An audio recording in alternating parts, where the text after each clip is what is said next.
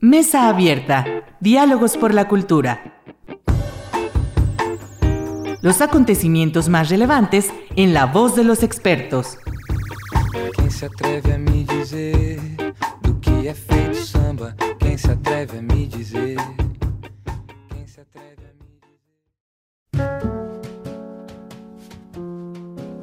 Tal? Muy buenas noches. Bienvenidos a su programa Mesa Abierta, Diálogos por la Cultura. Soy Irlanda Godina para Radio Universidad Autónoma de Aguascalientes. Y para la sesión de hoy vamos a hablar sobre un tema muy interesante, muy amplio, eh, con muchas oportunidades y me da muchísimo gusto recibir a mi amiga, colega, compañera Raquel Mercado. Bienvenida a Mesa Abierta, a nuestra casa, la universidad y a Radio Universidad. No, pues al contrario, Irlanda, muchas gracias por invitarme a tu programa, que eh, además es, pues, es un gusto, ¿no? Compartir siempre los espacios y que estos encuentros pues generen más encuentros y, y ahorita que, que, justo estamos eh, las dos muy contentas eh, por llevar eh, tantas cosas en común. Sí, así es. Y, y esto que mencionas, bueno, Primero quisiera mencionar, tú eres doctora en historia, este, eres egresada de la Universidad Autónoma de Aguascalientes, egresaste de la Universidad también Autónoma de Zacatecas y en el doctorado de la Universidad de Guanajuato.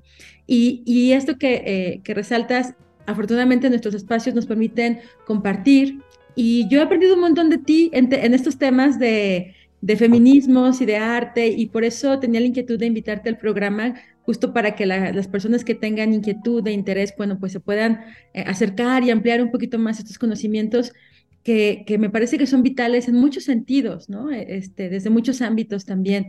Y, y has, tú has hecho un trabajo, mm, eh, pues, muy, muy enriquecedor y también muy amplio, no solamente con, los, con las y los estudiantes y les estudiantes, sino también dentro del cuerpo de profesores, porque pues ha habido esta posibilidad de compartir experiencias, por supuesto perspectivas, desde muchos lugares, ¿no?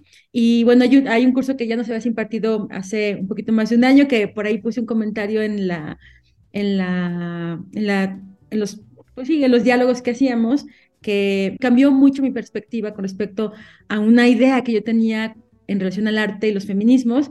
Y, dije, bueno, vamos a ampliarnos un poquito más, ¿no?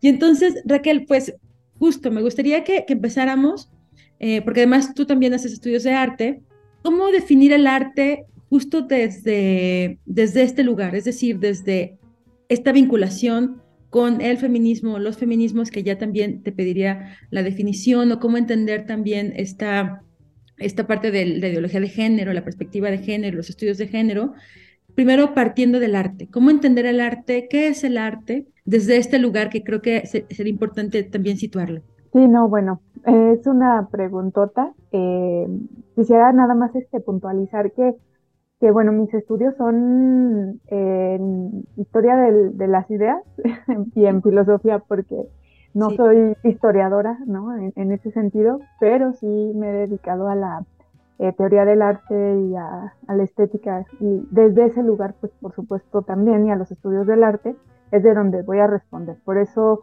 las personas pues que escuchen esto eh, pueden tener otro tipo de eh, formaciones o recepciones y en ese sentido pues también lo que yo voy a decir no es ni lo que mm, es definitivamente el arte, ni mucho menos, ¿no? Es, es una perspectiva siempre situada y que tiene que ver pues con un tipo de formación, con un tipo de experiencia y con em, ciertos caminos que se deciden llevar a cabo, ¿no? Eh, y en la pregunta, pues justo em, podríamos decir, mm, normalmente cuando nos preguntan qué es el arte, eh, quienes nos dedicamos a, los estudios del arte y la teoría del arte o la historia del arte o la crítica de arte, sabemos que, eh, que digamos que el discurso más em, común que se encuentra en, el encuentro para la definición del arte tiene que ver con eh, identificar un momento, ¿no? Eh, es decir, hay un momento en el que el arte se da ese discurso y ese momento es el, momento de transición entre la Edad Media y el Renacimiento. Eh, en ese momento es donde hablamos propiamente de eh, arte como una forma de producción de un sentido simbólico, pero que eh, está denominado como tal. Muchas personas quizá podrían decir, ahorita que nos escuchan, entonces que no existía el arte antes de, eh, esa transición, que además es muy occidental. Eh, pues por supuesto que existen muchas producciones hechas por eh, personas, hombres y mujeres, que antes realizaban toda una serie de, de piezas arquitectónicas, artesanales, históricas, de escritura pictográfica, em, pero que, digamos, no podemos denominar como arte, sino más bien como em, el ámbito de lo simbólico. Y, ese ámbito de lo simbólico estaba muy cercano a la teología correspondiente también con sus territorios, ¿no? Es decir, a las representaciones de las divinidades, a los rituales que estaban eh, relacionados con ellos, o bien a una serie de mitos que también corresponden con ciertos tipos de representación. Eh, para hacerlos, por supuesto, se necesitaban enseñanzas, enseñanzas que estaban heredadas por determinadas formas este, de eh, organización de ese conocimiento y que, que también estaban eh, situadas dentro de, los tipos de sociedades que eran, ¿no? Porque no todos los tipos de sociedades pues eran lo mismo. No es lo mismo producir un orden simbólico en un imperio egipcio que la escultura eh, prehispánica, por ejemplo, maya, en fin, todas estas circunstancias. Pero adhiriéndonos un poquito a esta historia del el término de arte, pues estaríamos más ubicados en esa transición entre Em, la Edad Media, en su periodo ya terminal, que podríamos denominar pues, el, siglo XIV, y eh, cómo se toca esa frontera con lo que denominamos ahora Renacimiento. Sin embargo, las historias del arte como tal son historias que se van produciendo hasta el siglo XVIII y XIX, igual que otro tipo de áreas que estudian el arte de manera más moderna. La crítica de arte igual corresponde a esas transiciones del siglo XVIII y XIX. Eh, entonces, estamos ubicadas, digamos, como, como muchas de las ciencias sociales, nosotras, ¿no? Este, en los estudios del arte, porque sabemos que la antropología, por ejemplo, eh, pues es una ciencia social muy contemporánea, ¿no? Es decir, también está ubicada en ese momento. La psicología, eh, la antropología, en fin, todas estas ciencias sociales modernas, que por ejemplo cuando nosotras tú estudiaste letras y yo filosofía, son, esos son saberes más viejos, ¿no?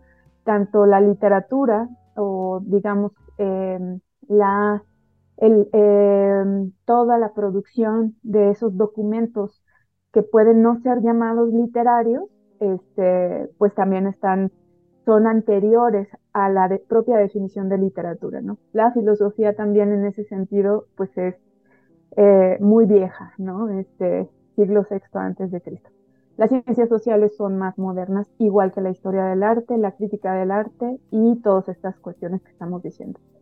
Sin embargo, cuando se construyen esos discursos de, este, modernos sobre el arte, sobre qué es lo que es el arte, dónde empieza, cuáles son sus formas, sus manifestaciones, etcétera, también hay un canon cuando aparecen esas historias del arte, ¿no? Y ese canon corresponde con un tipo de sujeto. Ese sujeto del que estamos hablando al, ser entre el siglo XVIII y el siglo XIX, pues corresponde con un romanticismo y con una ilustración, ¿no? Ya avanzada. Y eh, en ese sentido estamos hablando de, un, de una idea de hombre creador. Y ese hombre creador puede ser identificado con la idea de genio, que está en el, romanticismo sobre todo, y que, em, digamos, va a ser esa figura la que va a permear en esa primera parte de la tradición de las historias del arte y de la crítica eh, y de la estética propiamente, para, para este, configurar una idea eh, de lo que de, qué es aquello que llamamos arte, ¿no? Con el artista como creador genio y como la obra de arte como una pieza maestra. Sin embargo, ya iríamos al segundo lugar, ¿no? Este, que, tú me preguntabas, justamente eh, la teoría feminista del arte lo que va a hacer es cuestionar ese primer canon con el que nace la historia del arte o la crítica o todas estas referencias este, modernas, por supuesto tomando en cuenta también todo el sistema simbólico anterior, ¿no? Y multicultural y de muchas formas. Entonces, van a haber ciertas condiciones que van a hacerlas interesantes para tanto la producción del arte feminista como para la perspectiva en la historia del arte feminista como en la crítica. Pero si quieres, ahorita podemos hablar de ello. Y justo a eso iba, ¿qué plantea el, arte feminista? Sí, eh, ahí ahora, ya que hicimos como un poquito la genealogía, ¿no? De, de esa palabra tan eh, usada, ¿no? Para, para decir, bueno, ¿qué es el arte? Entonces aquí tendríamos que decir, cuando estamos hablando de arte feminista, estamos hablando primero del feminismo y este, eso no significa que cuando aparece el feminismo en sus primeras este, postulaciones, exista una, un arte feminista, ¿no? Estamos hablando de que hay ese, el, el feminismo o digamos como estas propuestas de las primeras figuras que van a cuestionar la idea de, em, de la totalidad de la, de la humanidad eh, centrada en, eh, en, la figura masculina eh, va a ser la ilustración. Ahí encontramos a dos figuras fundamentales cuando hacemos como esa historia, ¿no? que es Olympia de Bush y es Mary Wollstonecraft una francesa, otra inglesa, que son las que eh, escriben precisamente una respuesta a aquello que los ilustrados em, postulan eh, en la revolución, que, postularán cerca en este contemporáneamente a la revolución francesa, que son los derechos universales del hombre, ¿no? Pero estas dos figuras lo que van a hacer es precisamente hacer una respuesta sobre la ciudadana que es la figura de la mujer, porque lo que habían escrito como derechos universales del hombre, los varones franceses de la ilustración y de este, toda la influencia pues, que hay de ese momento, eh, no toman en cuenta que la mujer sea una ciudadana, es decir, que tenga derechos, que tenga, em, que tenga una libertad, este, que era esa palabra eh, también tan usada por distintas este, discursos de la época. Entonces, digamos, ahí no hay un movimiento de mujeres como lo conocemos ahora, porque pues son es este, están em, publicándose, hablándose entre eh, ciertas esferas muy contenidas en determinados espacios. Además, con la amenaza de muerte, Olimpia de Bush, por ejemplo, fue este, em, decretada con muerte pública, ¿no? Este, para por haber publicado y entre otras cosas por una persecución en la propia este, corte de Versalles. Y em, a, a, Mary Wollstonecraft también este, la, la, perseguirán durante mucho tiempo en su vida, se este, pasará por una eh, serie de etapas muy, muy complicadas. hay que decir que también ella pues, es la madre, ¿no? Su segunda hija es Mary Shelley, ¿no? La escritora de, de, de Frankenstein. Y entonces allí estamos hablando del siglo XVIII, finales del siglo XVIII, en donde estamos hablando ya de feminismo. Sin embargo, el arte feminista como tal es hasta el siglo XX. Es decir, el feminismo antecede lo que, nosotros lo que nosotras conocemos como arte feminista. Eso no implica tampoco que no exista arte hecho por mujeres antes de, del siglo este, XVIII, donde aparece el feminismo, y todos los anteriores. O sea, hay muestras de ah, muchas artistas que están siendo documentadas, eh, rescatadas, digamos, de, la memoria histórica a partir de otras líneas que, como bien lo mencionabas, bueno, son la historia de las mujeres, eh, que puede, una historia de las mujeres puede ser feminista o puede no ser feminista, o eh, una perspectiva de género, que también esa perspectiva de género puede o no tener ciertas líneas de relación con los feminismos, ¿no? Entonces, sin embargo, el arte feminista como tal, podemos observar que su potencia son los años 60 del siglo XX. Y ahí podemos ya ubicar eh, perfectamente el arte feminista. ¿Y desde dónde se ubica? Es decir, cómo en, en este, digamos que esta identificación ¿Qué es lo que es, digamos que esta línea que dice a partir de aquí, bajo estas características, podemos propiamente definirlo como arte feminista? ¿Cuáles son propiamente estos postulados o estas representaciones y estas formas también que hacen que se, se le pueda denominar ya como tal? Sí, ya este, encontramos algunos antecedentes, por ejemplo, en, en la Bauhaus, en esta vanguardia, ¿no? Este, es muy peculiar que las historiadoras, por ejemplo, encuentran em, que uno de los talleres más prolíficos y más interesantes de la Bauhaus fue el taller de tejido. Pero, bueno, aunque se hable de que en la Bauhaus había una, un acceso em, paritario de varones y mujeres hacia la escuela, en realidad las mujeres eran direccionadas mayormente hacia los em, hacia los talleres de textiles, ¿no? O de cerámica. Pero, y, lo, y pocas veces o con mucho problema accedían a los talleres de arquitectura, eh, por ejemplo, ¿no? Y em, ese tipo de, cuestiones van haciendo ver justamente que, eh, que hay un problema en, en cómo Em, se manifiesta la producción entendida como producción femenina este, por parte de una mirada masculina, ¿no? Es decir, ellas no pueden acceder a determinados tipos de producción porque lo que históricamente está relacionado con ellas son talleres de textiles, cerámicas, eh, eh, tipos móviles, ¿no? Y esos eh, justamente, pues, tiene sus problemas, porque no es que no sea interesante o que em, no sea importante dentro de la historia, sino porque la historia propia del arte también se ha hecho como esta división entre el arte mayor y el arte menor, ¿no? El arte mayor es todo aquello que tiene esta figura del, del productor, em, con la gran obra que además tiene influencia de una política pública porque va a ser una obra que hable del Estado, ¿no? Que hable de lo eh, gubernamental, que ocupe el espacio público y que sea eh, de dimensiones eh, espaciales gigantescas, ¿no? Mientras que lo que se realiza en pequeña escala va a ser menor entendido en incluso como, como justamente no tan importante porque es parte de una producción de un espacio doméstico.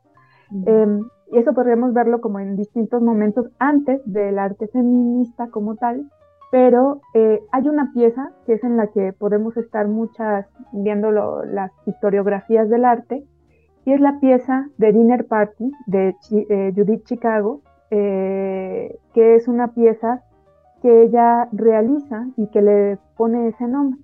esa pieza es una pieza realizada por, em, a través justamente de unos platos que son cerámica. Es una pieza grandísima de, que se puede ensamblar, 33, este, es un triángulo, ¿no? Pero que es también, pues, esta figura búlbica, ¿no? Entonces, son ensamblajes pequeños de, de, de, esta, de este triángulo que va a tener encima esos platos y cada plato con cerámica va a ser eh, una vulva de distintas mujeres de la historia, ¿no? Ya sea de la historia de las religiones, ya sea de la historia general, este, no solamente del arte, y con esa sola pieza, eh, además van a estar, va a estar cosida con hilo, con otros nombres de otras mujeres va a estar realizado un piso también de, cerámica y tiene toda una eh, construcción, esa pieza que es un ensamblaje gigantesco, pero que además le pusieron estas condiciones a, ella, ¿no?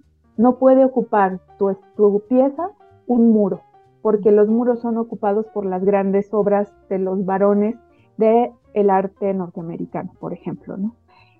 Esa es una característica que vemos que se va a repetir en el arte feminista Es decir, que ella nombra a las demás, que no es el arte individual de una sola persona, sino que cuando entra una mujer al, em, a la historia y a la visualización, no es como entra eh, la idea creadora del varón, que es el artista individual que está creando él solo toda una cosmogonía, etcétera, ¿no? Sino que en estas piezas este, se habla de experiencias colectivas, de sujetos que no habían estado dentro de la historia eh, eh, y que sin embargo, cuando nosotras vemos una pieza de este calibre o cuando leemos un libro escrito, ¿no? No es raro pues que, que el bestseller eh, del siglo XX, de la primera mitad del siglo XX, haya sido el segundo sexo de Simone de Beauvoir y que ese libro haya sido leído en tres días por muchas mujeres. Es decir, que era, ¿cómo es posible que esto no haya sido escrito, que estas historias no hayan sido contadas, que no haya habido esta visualización de el cuerpo de las mujeres, de las experiencias psicológicas, de las violencias obstétricas, de el problema de la violencia económica, de la violencia simbólica, en fin, de toda una serie de cuestiones que atraviesan la medicina, la economía, en fin, todas esas cuestiones, ¿no?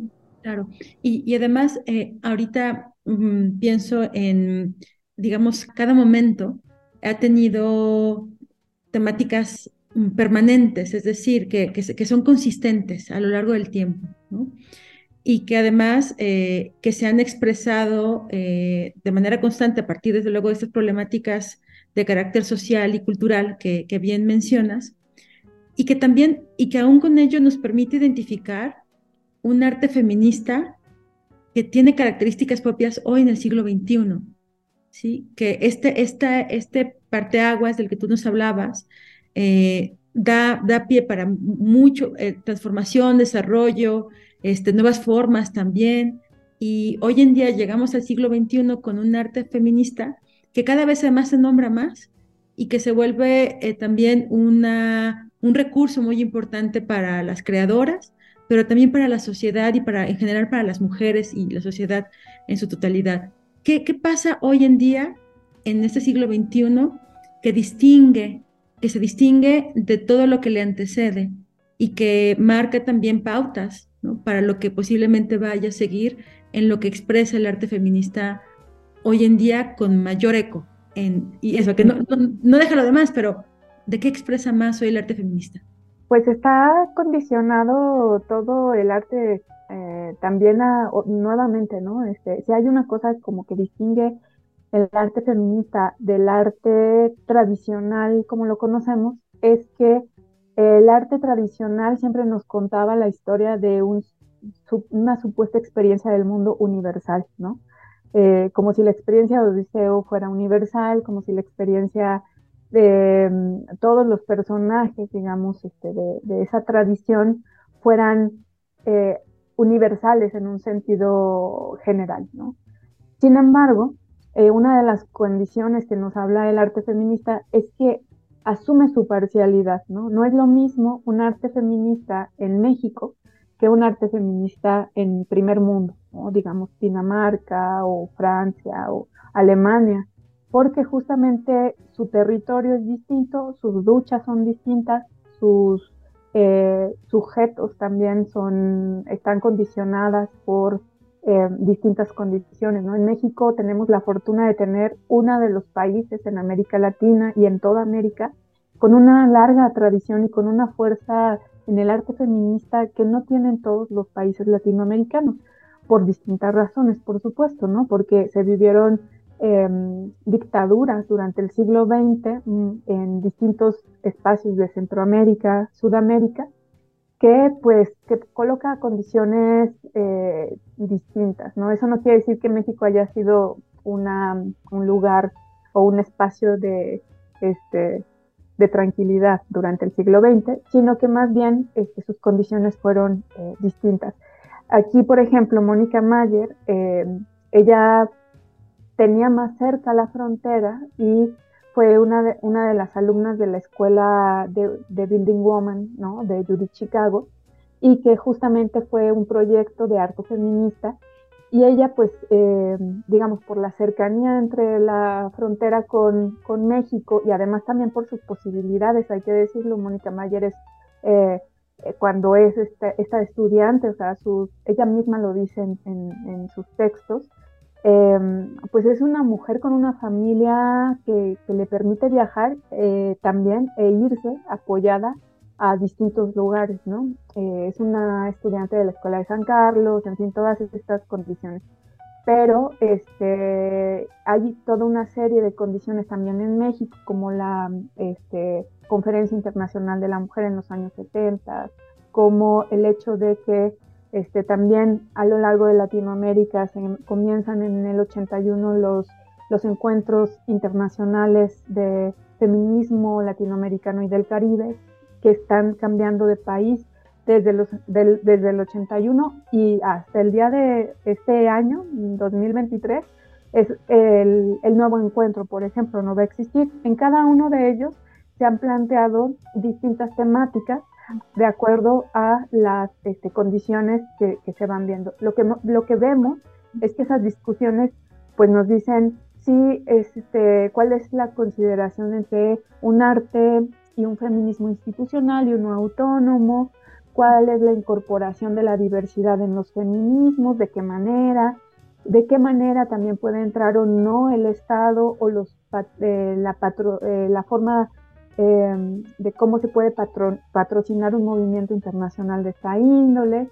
En fin, hay como muchas cosas que nos enseña la propia historia de este, pues nuestro lugar de enunciación y todo eso, por supuesto, ahí las artistas han sido de un papel fundamental, ¿no? Raquel, pues muy, muy interesante. Muchísimas gracias por esta conversación. Nos, queda, nos quedan menos de dos minutos y yo, bueno, no sé, este, invitarles, agradecerte desde luego este espacio, invitarles a, a, la página de Facebook de Arte y Memoria y Feminismo, porque ahí también ustedes, bueno, el grupo constantemente sube conferencias y creo que puede también ayudar a la gente en general a que se acerque a este tema, que es mucho, es muy, muy amplio. Entonces, pues muchísimas gracias, Raquel. Nos queda eso, un minuto y agradecerte tu presencia y ya continuamos porque hay un proyecto muy interesante que estás desarrollando, del cual también me gustaría más adelante conversar contigo. Claro que sí, pues este, venimos las tres. y gracias por la invitación. Muchísimas gracias Raquel, gracias por el espacio y por este constante aprendizaje también. Mil, mil gracias. Y gracias, a ti, Irlanda. Muchas gracias. Y también a quienes nos escuchan a través de Radio Universidad, recuerden que también estamos en redes sociales, nos pueden escuchar en Spotify, Facebook y por supuesto también en YouTube. Y mil gracias como siempre a Checo Pacheco, quien nos apoya en la edición de este programa. Nos escuchamos en la siguiente emisión. Hasta pronto.